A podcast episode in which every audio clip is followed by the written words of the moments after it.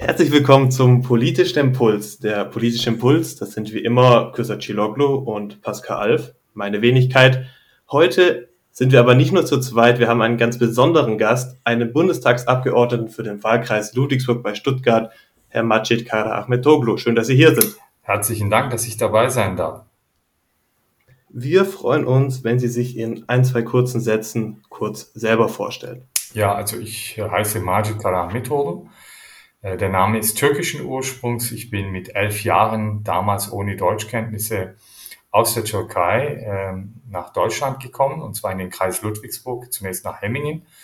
Und äh, weil ich nicht Deutsch konnte, wurde ich zunächst in die Hauptschule eingeschult, habe dann mein Abitur nachgeholt und später in Tübingen und Heidelberg Jura studiert, war 22 Jahre Rechtsanwalt, bin es immer noch, bin zugelassen und seit dieser Legislaturperiode bin ich äh, Abgeordneter für den Wahlkreis Ludwigsburg in Berlin. Ja, ich möchte Sie auch nochmal ganz herzlich begrüßen, Herr Kader mit Olo. Danke, dass Sie sich die Zeit dafür genommen haben, uns ähm, ein paar Fragen zu beantworten. Das liegt, ist uns sehr wichtig. Wir möchten gern mit einer kurzen, schnellen Fragerunde starten, um zum einen Sie näher kennenzulernen, aber auch ähm, Ihre politischen Eigenschaften quasi. Mhm. Die erste Frage wäre, ob es schon immer ein Traum gewesen ist, für Sie Politiker zu werden irgendwann mal. Ja, ich war jedenfalls schon immer sehr politisch interessiert und engagiert. Und äh, ich bin zehn Jahre zum Beispiel Ortsvereinsvorsitzender in Ditzingen gewesen, der SPD, und bin jetzt äh, seit sechs Jahren Kreisvorsitzender. Das heißt, äh, ich habe also Politik immer mit Leidenschaft gemacht, ehrenamtlich. Äh, und jetzt eben quasi professionell. Natürlich hat man da viel mehr Möglichkeiten, man hat Mitarbeiter und man ist äh, im Bundestag, hat man natürlich äh, mehr Einflussmöglichkeiten auf die Politik. Im Großen und Ganzen ist es eine tolle Sache für mich. Ich freue mich natürlich, Mitglied des, des Bundestages zu sein. Also würden Sie sagen, dass es deutlich mehr Spaß macht als ein gewöhnlicher Beruf? Na, das würde ich nicht sagen. Also äh, der Beruf des Anwalts ist schon auch spannend zum Beispiel. Es gibt ja verschiedene Berufe. Ähm, und aber wie gesagt, wer so politikaffin ist wie ich, äh, dem macht es natürlich besonders Spaß, dann in Berlin zu sitzen. Wir nähern uns Ihren politischen Einstellungen. Auf Ihrer Website sieht man äh, verschiedene Themen, für die Sie eintreten. Würden Sie eines davon herausstellen und sagen, das ist mein zentrales Anliegen für diese Periode und auch meine gesamte Vita als Politiker. Mhm. Ja, also Chancengleichheit in der Gesellschaft ist natürlich ein Riesenthema für mich. Ähm, ich selbst äh, habe ja, äh, wie ich schon gesagt habe, bin ich sehr spät nach Deutschland gekommen und dass ich die Möglichkeit hatte zu studieren, übrigens mit BAföG, dank BAföG. Und BAföG ist ja eine sozialdemokratische Erfindung. Und ähm, insofern ist natürlich Chancengleichheit in der Gesellschaft ein wichtiges Thema für mich. Ich bin aber auch Fachanwalt für Urheber- und Medienrecht habe da natürlich auch äh, verschiedene Themen, die mich, äh, die ich sozusagen aus der Praxis bringe. Zum Beispiel ist mir ein Herzensanliegen, dass die Verletzung der sexuellen Intimsphäre äh, in Deutschland deutlich stärker bestraft werden muss. Und äh, aber im, im Rahmen der europäischen Gesetzgebung wird sich da auf jeden Fall etwas tun in den kommenden Jahren. Es ist schon ein bisschen durchgeklungen. Nochmal ganz präzise gefragt, warum die SPD? Ja, warum die SPD? Weil äh, ich bin zunächst mal Arbeiterkind und, ähm, und ich glaube aber auch, dass die SPD die große politische Kraft in Deutschland sind, die äh, unsere Gesellschaft weiterbringt, fortschrittlich entwickelt. Und wenn man sich anschaut, äh, in allen äh, möglichen Bereichen, zum Beispiel äh, bei, bei äh, der Anerkennung der Leistung der Migranten, dass wir ein Einwanderungsland sind, dass wir die Einwanderung ähm, regeln. Das hat die SPD angestoßen. Schon vorher zum Beispiel Frauenrechte hat die SPD angestoßen, macht sie heute noch, dass äh, die Frauen die gleichen Chancen in der Gesellschaft haben, aber auch verschiedene Gruppen in der Gesellschaft, äh, wie zum Beispiel äh, äh, homosexuelle Menschen, dass sie nicht diskriminiert werden, dass sie auch gleichgestellt werden. In vielen anderen Bereichen ist es eine Partei, die, finde ich, Deutschland immer zusammengehalten hat und, äh, und äh, ja, wie ich meine, in wichtigen Phasen auch die richtigen Entscheidungen immer getroffen hat.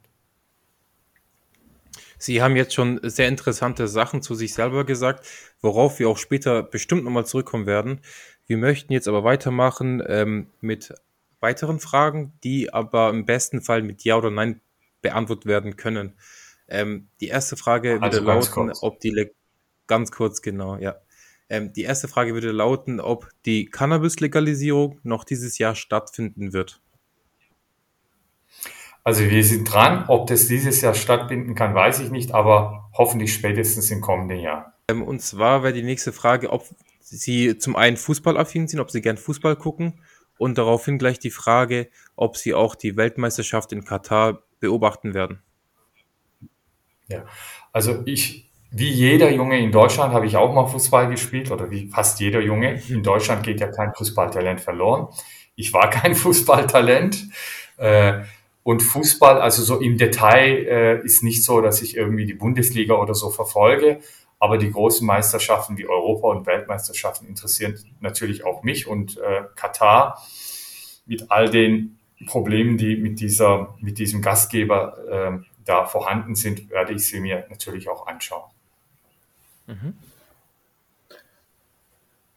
Empfehlen Sie Menschen, trotz ähm, Erdogans Regime in der Türkei Urlaub zu machen und dadurch dieses Regime zu stützen, ein Stück weit? Also ähm, es ist in der Tat ähm, ja traurig, was in welche Richtung sich die Türkei in den letzten sieben, acht Jahren entwickelt hat.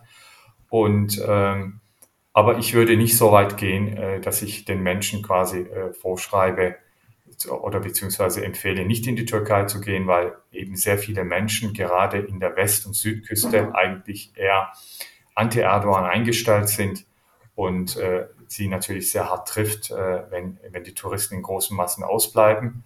Aber äh, an dieser Stelle möchte ich ganz klar auch unterstreichen, dass äh, was äh, Herr Erdogan sich da erlaubt in der Türkei, wie er den Rechtsstaat ausgehöhlt hat und, äh, und auch so populistisch agiert, auch die Interessen der Türkei und die Beziehung zur Europäischen Union gefährdet. Das sind alles Dinge, äh, die mir überhaupt nicht gefallen. Kurze Ja-Nein-Frage, generelles Tempolimit. Ja, Das heißt, dann übrigt sich die Frage, temporär hätten Sie es auch gerne gesehen. Mhm. Sagen wir mal so, Tempolimit ist, ist ja relativ. Tempolimit wäre ja schon bei 250 Kilometer in der Stunde. Aber äh, ich, ich sag mal so, ein- ein- eine vernünftige Zahl äh, äh, hier bezüglich Tempolimit, dafür bin ich. Ob das jetzt 150 oder 120 ist, da bin ich relativ entspannt. Wann soll der Kohleausstieg stattfinden? Ja, so schnell wie möglich. Wir äh, gehen ja, äh, wir treiben das jetzt voran und äh, ich hoffe, dass wir in den fünf Jahren äh, so weit sind, dass wir im Großen und Ganzen nicht mehr auf Kohle, von Kohle abhängig sind. Die Schuldenbremse beibehalten oder nicht? Ja, die Schuldenbremse äh, sollen wir beibehalten, aber ähm, das Grundgesetz gibt uns ja die Möglichkeiten, bei außerordentlichen Begebenheiten sie zu überschreiten.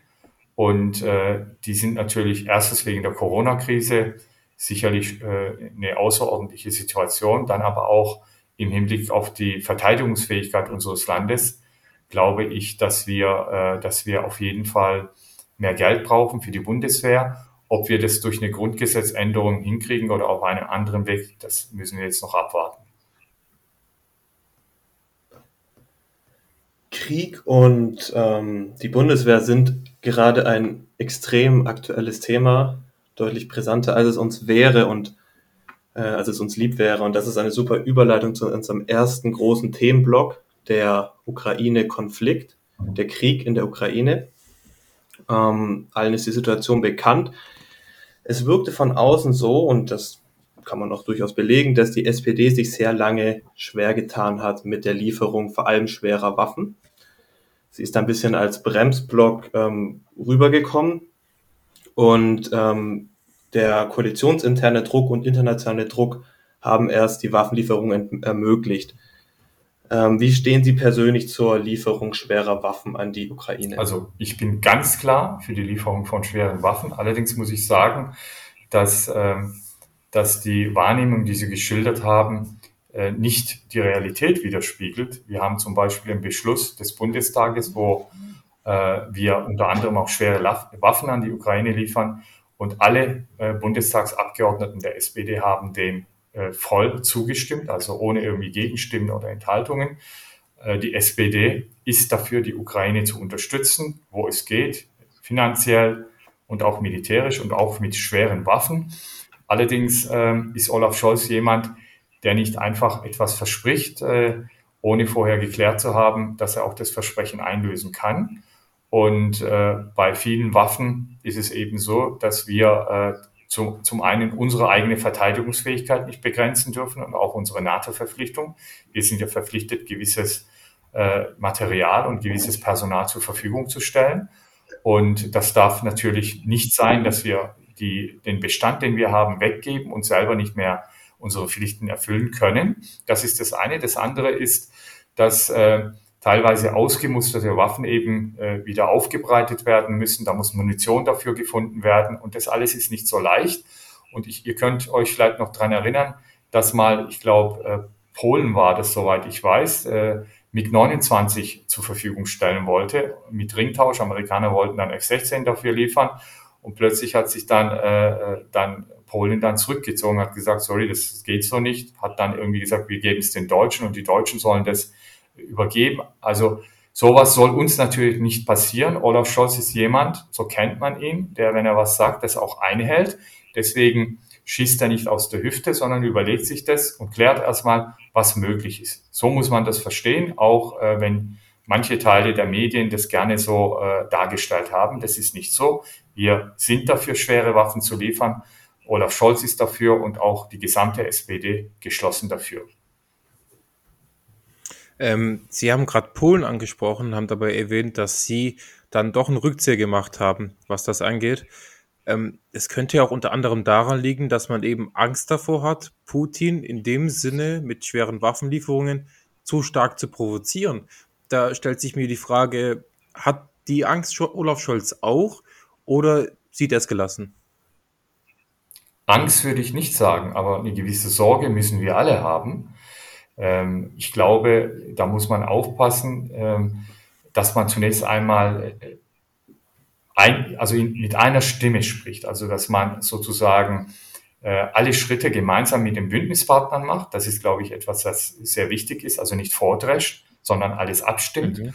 Und äh, ich persönlich äh, glaube nicht, dass Putin zum Äußersten greifen wird also quasi seine auch nur taktische Atomwaffen einsetzen wird. Aber äh, natürlich äh, ist es eine theoretische potenzielle Gefahr. Und äh, wenn man äh, diese Gefahren auch in die Entscheidungen einbindet, dann glaube ich, ist das nicht falsch. Mhm. Ich muss ähm, trotzdem nochmal nachhaken. Dieses Image von Zögern der SPD von Olaf Scholz, das ist ja dann doch nicht ganz ohne ähm, Grund entstanden. Äh, Scholz hat regelmäßig neue Gründe geliefert. Einer davon war dann die Angst vor dem ähm, Dritten Weltkrieg und hat sich da schon sehr, sehr lange, lange äh, schwer getan. Ich möchte schon behaupten, dass es Teile in der SPD gibt, die ähm, sich deutlich schwerer tun mit der Waffenlieferung. Ähm, oder ist das schon längst vom Tisch? Also ich sage jetzt mal so, das, worüber geredet wird, zum Beispiel, dass Panzer ge geliefert werden sollen, bis jetzt gibt es keinen äh, keinen anderen äh, Bündnispartner, der das getan hat.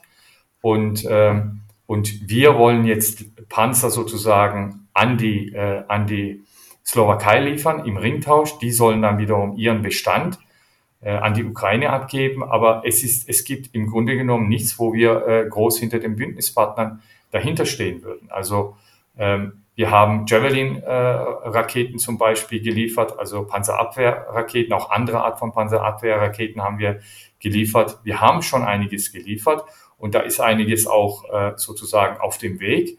Ähm, ich glaube schon, dass man in Deutschland ähm, sozusagen sehr schnell schon sehr viel in der Ukraine haben wollte, was ich nachvollziehen kann. Aber ähm, es ist eben nicht möglich, äh, so aus dem Bestand äh, äh diverse Waffensysteme zu liefern. Zudem kommt oder hinzu kommt, dass ja bei den westlichen Waffensystemen ja die äh, Ukraine ausgebildet werden müssen, das ja Wochen und Monate dauert. Also ich äh, nochmal, ich habe das auch verfolgt. Es wurde so der Eindruck erweckt, aber ich denke, dass äh, die SPD im Einvernehmen mit den Bündnispartnern immer bereit war, auch schwere Waffen zu liefern und sie auch liefert. Aber wie gesagt, die Voraussetzungen müssen erfüllt sein. Also unsere Bundesfähigkeit äh, darf nicht gefährdet werden. Wir können also nicht unser, unser Bestand weggeben und selber dann nicht mehr in der Lage sein, uns zu verteidigen. Das ist eine der Voraussetzungen. Ähm, Im Großen und Ganzen ist es so, äh, dass in der SPD Einigkeit darüber besteht, dass wir die Ukraine auch mit schweren Waffen äh, unterstützen, was wir auch machen. Mhm. Wenn wir jetzt schon gerade dabei sind, über schwere Waffenlieferungen zu reden, ich kann mich daran erinnern, dass Pascal mich auch schon in einem früheren Podcast gefragt hat, ob ich denn dafür sei. Und ich habe diese Frage klar mit Nein beantwortet. Eben mhm. aus meiner Sorge heraus, weil ich denke, hey, zum einen könnte es Putin als eine Provokation aufgreifen, wenn wir dies tun. Wir wissen nicht, mhm. was dieser Mann denkt, beziehungsweise wie dieser Mann denkt. Ähm, und zum mhm. anderen habe ich eben die Sorge, dass wir diesen Krieg unnötig herauszögern, hinauszögern, wir ähm, mit der Zeit eben sich immer mehr Leid ansammelt und dass wir das mit den schweren Waffenlieferungen dann eben in die Richtung gehen. Mhm, mhm. Also das sind natürlich berechtigte äh, Sorgen, die muss man auch aussprechen können, aber ich teile sie nicht. Ich bin da eine andere Meinung. Aber wie gesagt, ich finde es wichtig, dass wir in, in einer Demokratie über all dies sprechen. Äh, ich glaube, es wäre schon zynisch, das ist ja auch, was Olaf Scholz immer wieder gesagt hat, ähm, dass wir den Ukrainern, die sozusagen überfallen worden sind, äh, äh, sagen, Mensch, ergibt euch doch und äh, zieht den Krieg nicht weiter in die Länge, äh, unterwirft euch den Russen. Das ist, äh, finde ich, nicht äh, die, die richtige Antwort. Äh, das hat übrigens genauso auch Olaf Scholz formuliert. Und das müssen die Ukrainer entscheiden. Und die Ukrainer sind sehr motiviert. Sie wollen ihr Land verteidigen und brauchen dafür unsere Unterstützung.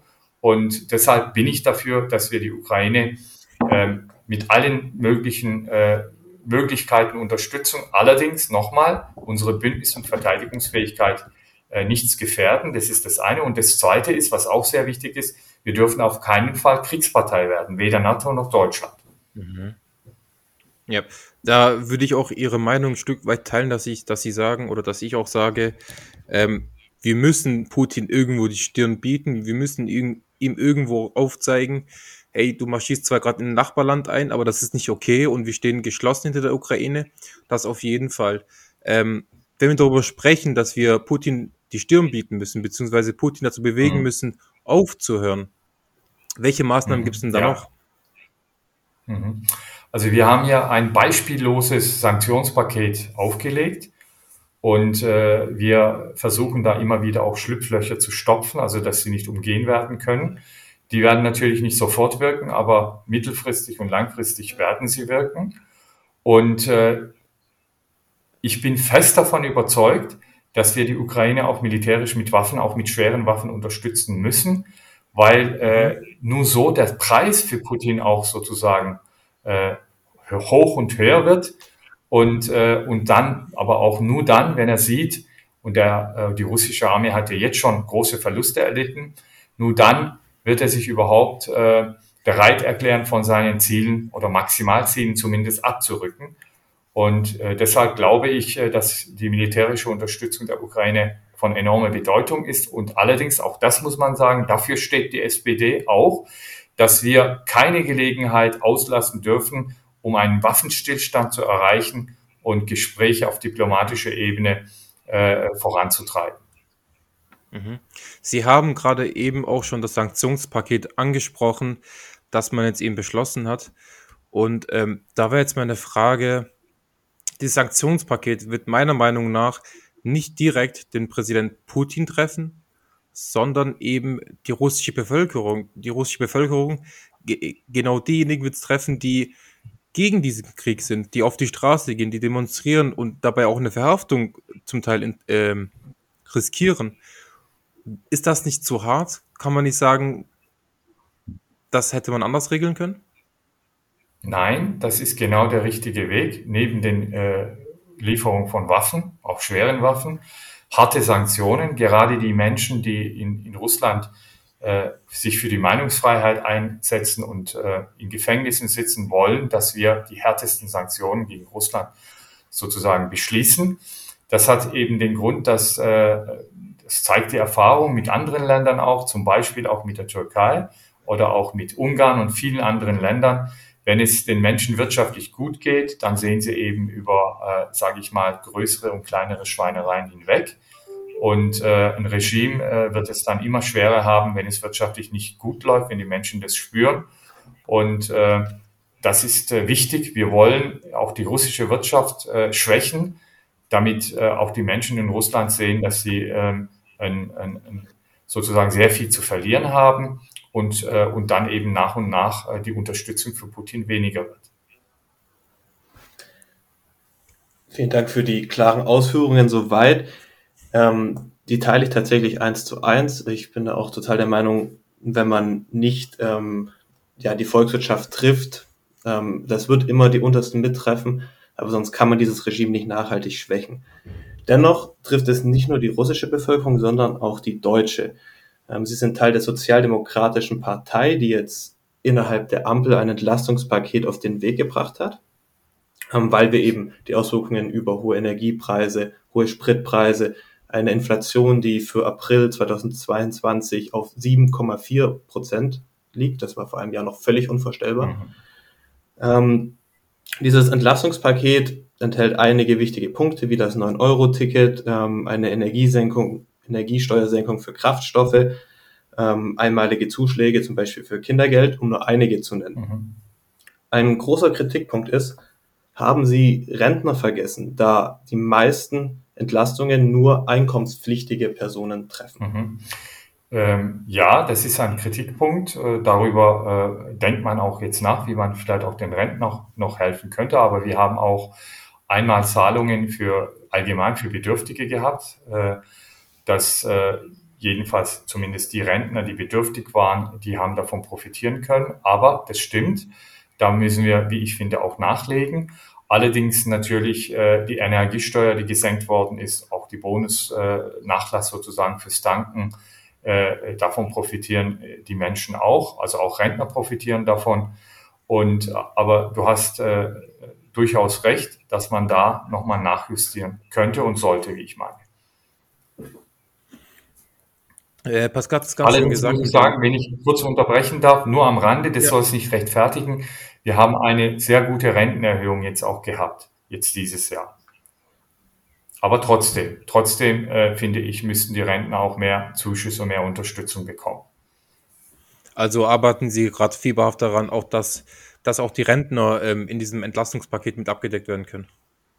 Also sagen wir es mal so, wir haben jetzt die Rentner besonders auf dem Schirm. Wir werden jetzt mhm. abwarten, was die nächsten Wochen und Monate bringen und äh, mhm. dann werden wir da auch nachjustieren. Mhm. Was würden Sie denn sagen? Wir erleben gerade eine immens hohe Inflation, die Energiekosten steigen, wie Pascal das mhm. Ganze schon erwähnt hat.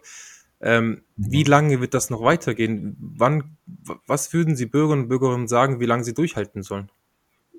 Mhm. Naja, es ist schwer zu sagen, weil natürlich die Inflation nicht nur mit dem Ukraine-Krieg, mit dem völkerrechtswidrigen Angriffskrieg Putins gegen die Ukraine zu tun hat, sondern haben eben auch wegen, äh, wegen der Corona-Pandemie die Lieferketten gestört worden sind und äh, die Nachfrage größer ist als das Angebot wegen der Pandemie und deswegen sind die Preise zum Beispiel im Bausektor enorm gestiegen. Jetzt wegen der Ukraine-Krieg auch die Preise für Weizen und so weiter sind enorm gestiegen, weil eben das Angebot geringer geworden ist. Die Ölpreise sind gestiegen. Ölpreis ist etwas, das sich natürlich äh, letztlich auf jedes Produkt auswirkt, weil alles transportiert werden muss. Und äh, es wäre, glaube ich, unseriös zu sagen, dass wir das in einem Monat oder zwei Monaten hinter uns haben. Das sind Dinge, die wir ebenso auch nicht in der Hand haben. Aber was äh, Europäische Zentralbank machen kann und machen wird, ist die Zinsen anzu, äh, zu erhöhen um der Inflation entgegenzuwirken. Und ich gehe davon aus, dass die Zinserhöhung äh, kommen wird und äh, wahrscheinlich moderat auch immer wieder weiter steigen wird. Den Punkt, den ich noch ansprechen wollte, wir sehen, dass die, dass das Entlastungspaket aus einer ja, sage ich mal, einer aus einer ungewöhnlichen Koalition heraus entstanden ist. Wir haben die SPD, wir haben die FDP und wir haben die Grünen. Und das sind eigentlich Parteien in der Vergangenheit gewesen, die sich nicht immer verstanden haben und die auch schon große Meinungsverschiedenheiten haben. Und da stellt sich auch vielen Zuhörern die Frage, ja, sagen Sie ruhig. Mhm.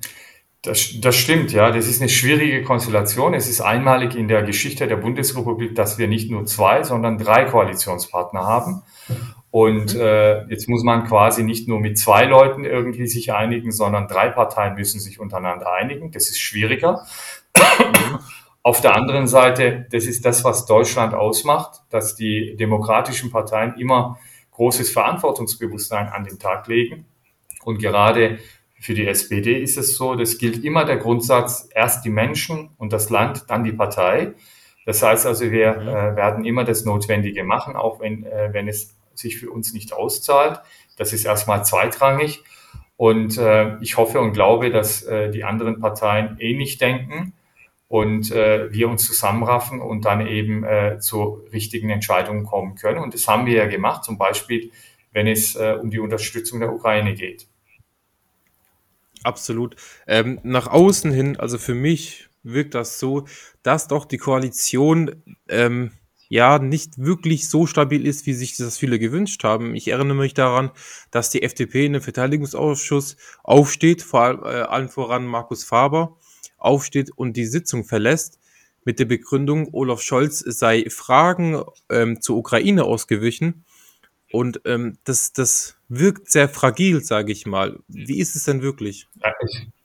Es ist jedenfalls sehr unprofessionell, da haben Sie recht, und deswegen musste er auch als, Verteidiger, als verteidigungspolitischer Sprecher der FDP zurücktreten. Und er wurde äh, unter anderem von seiner Partei auch stark kritisiert. Äh, ich sage jetzt mal so, er ist ein relativ junger Mann, dem ist Temperament durchgegangen und, äh, und äh, naja, hat sich eben nicht, nicht so professionell äh, ja, angestellt, äh, wie es eigentlich erforderlich gewesen wäre. Ich finde, das ist auch eine Frage der guten Kinderstube. So wie er sich aufführt hat, war wirklich nicht hinnehmbar. Aber wie gesagt, er hat ja die Konsequenzen gezogen und seine Partei und äh, ist, ist er zurückgetreten. Aber da sieht man, ich finde, dieses Beispiel zeigt eigentlich, dass die Koalition schon gut zusammensteht. Es gibt halt den einen und anderen überhitzten und äh, übereifrigen Kollegen, das ist normal, aber die gibt es überall auf der Welt. Als Anwalt habe ich das tagtäglich erlebt. Ein anderes, ähm, ein anderer Punkt, der die Koalition ein bisschen nach Einschätzung vieler durcheinander bringen könnte, ist die NRW-Wahl. Sie wird auch kleine Bundestagswahl genannt, weil eben NRW das mit Abstand bevölkerungsreichste Bundesland ist.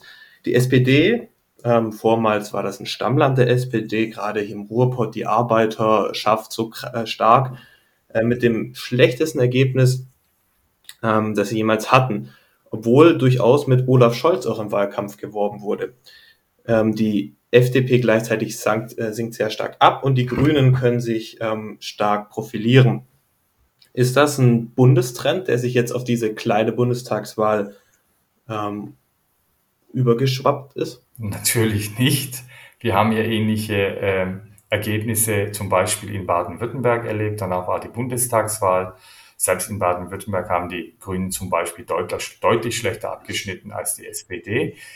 In solchen schwierigen Zeiten ähm, muss man auch äh, geduldig sein. Ich habe gesagt, erst das Land und die Menschen, dann die Partei. Das ist die Losung von Olaf Scholz. Er wird nicht aus der Hüfte schießen, er wird nicht unverantwortlich handeln. Er wird seinen Eid erfüllen und die Interessen der Menschen und die Sicherheit der Menschen in Deutschland, das hat die absolute Priorität äh, für ihn. Und deswegen wird er nicht auf Umfragewerte oder auch äh, auf irgendwelche Wahlen, egal wo sie sind, schauen, sondern seine Aufgabe erfüllen, den Menschen in Deutschland dienen. Das ist das, was er macht. Und äh, die, es mag den einen oder den anderen geben, der gerne da populistisch äh, an die Sache herangeht. Das ist okay. Ich freue mich übrigens für die Grünen, dass sie so gut abgeschnitten haben. Aber ähm, wir werden die Bilanz ziehen erst in ein, zwei Jahren, wenn der Krieg vorbei ist.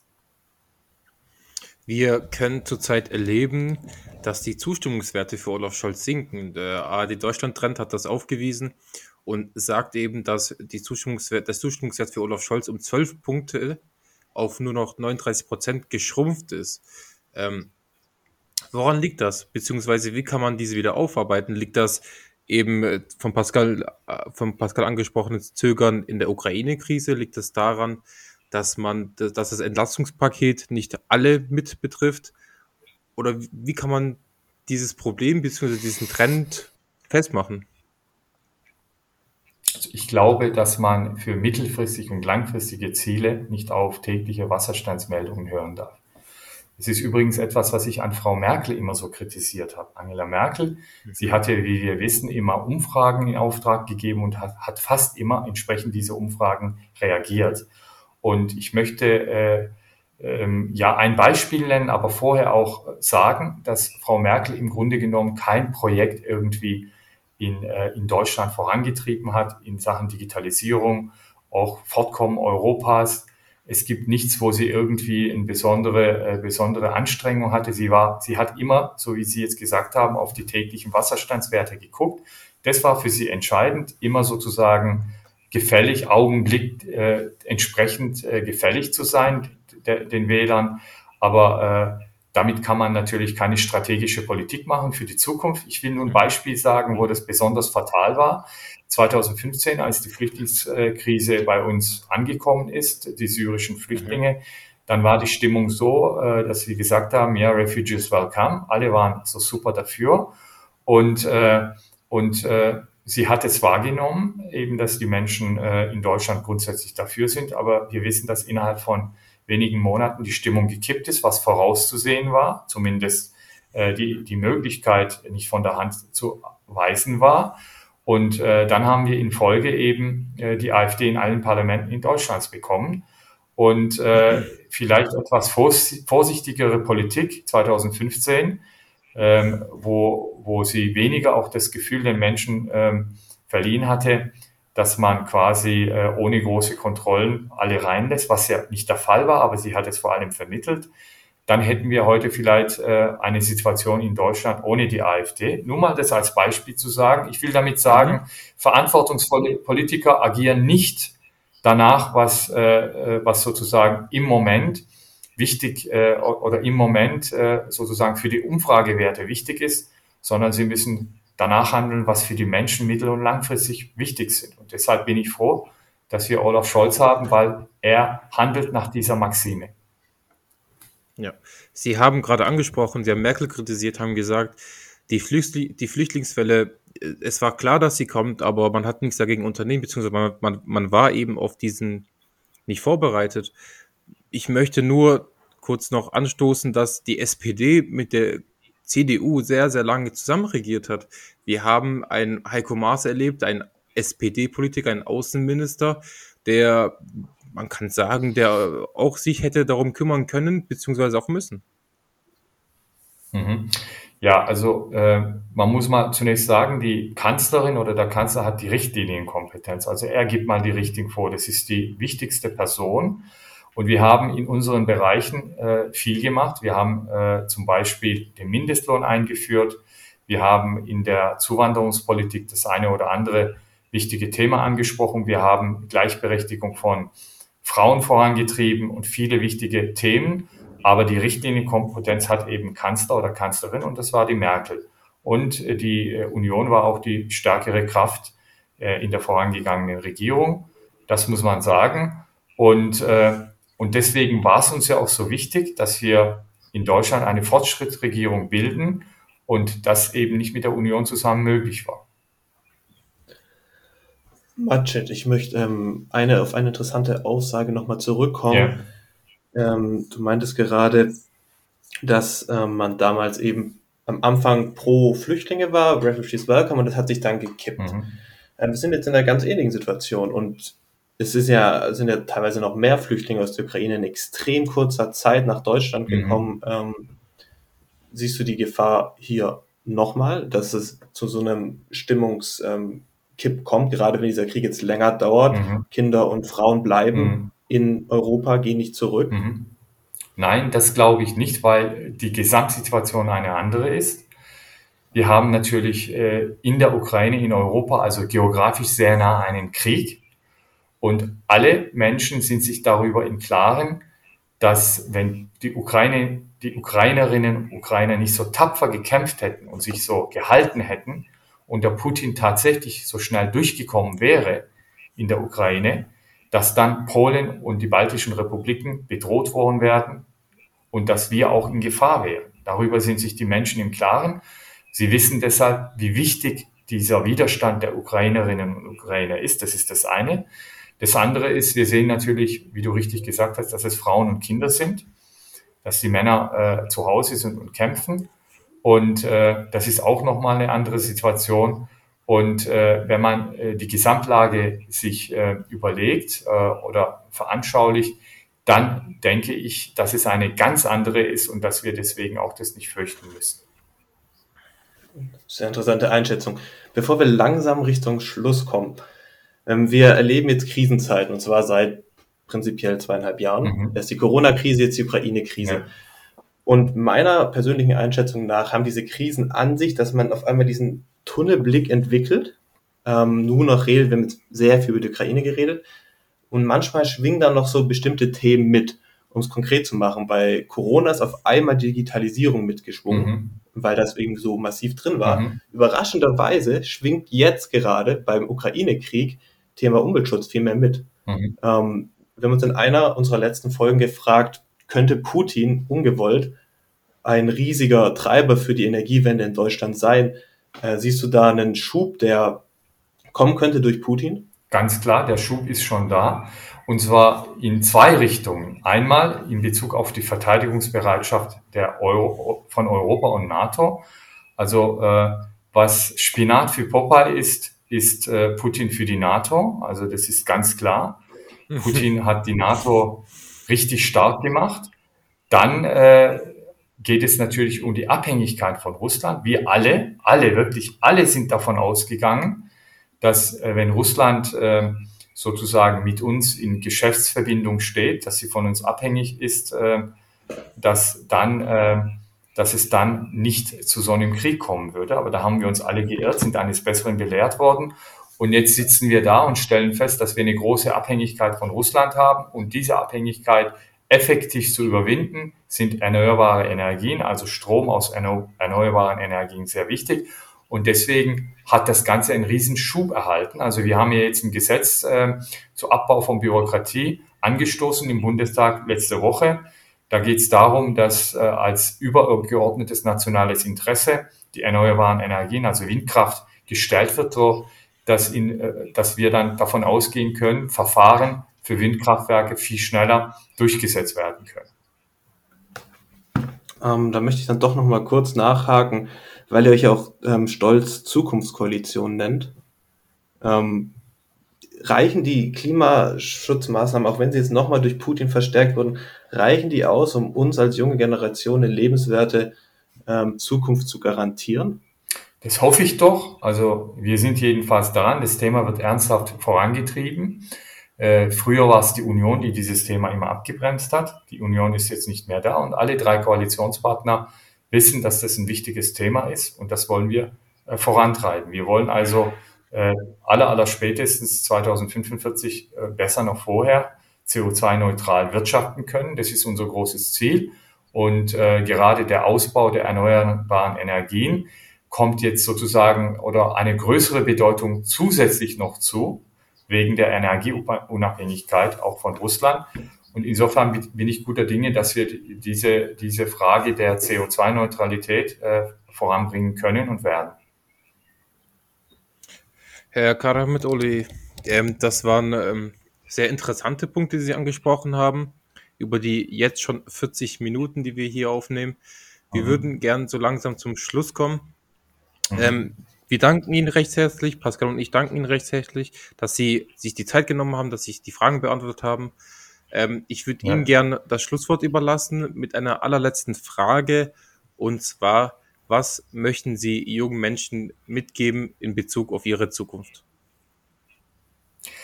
Naja, die jungen Menschen sind zunächst mal unsere Zukunft. Also sie werden die Zukunft unserer Gesellschaft, die Zukunft Europas gestalten. Und deswegen äh, kann ich jeden, der sich politisch interessiert, wie ihr zwei jetzt zum Beispiel, dazu auffordern, auch aktiv zu werden, zum Beispiel euch nachzueifern im Rahmen eines solchen Podcasts oder sich auch in die Politik einzumischen, in äh, einer der demokratischen Parteien sich zu engagieren. Natürlich würde ich mir wünschen, dass möglichst viele sich in der SPD engagieren. Wir haben ja sehr, sehr viele junge Leute, die in die SPD eintreten. Äh, also es ist bemerkenswert. äh, wie groß das Interesse für die SPD, äh, vor allem bei mir im Wahlkreis von jungen Menschen ist.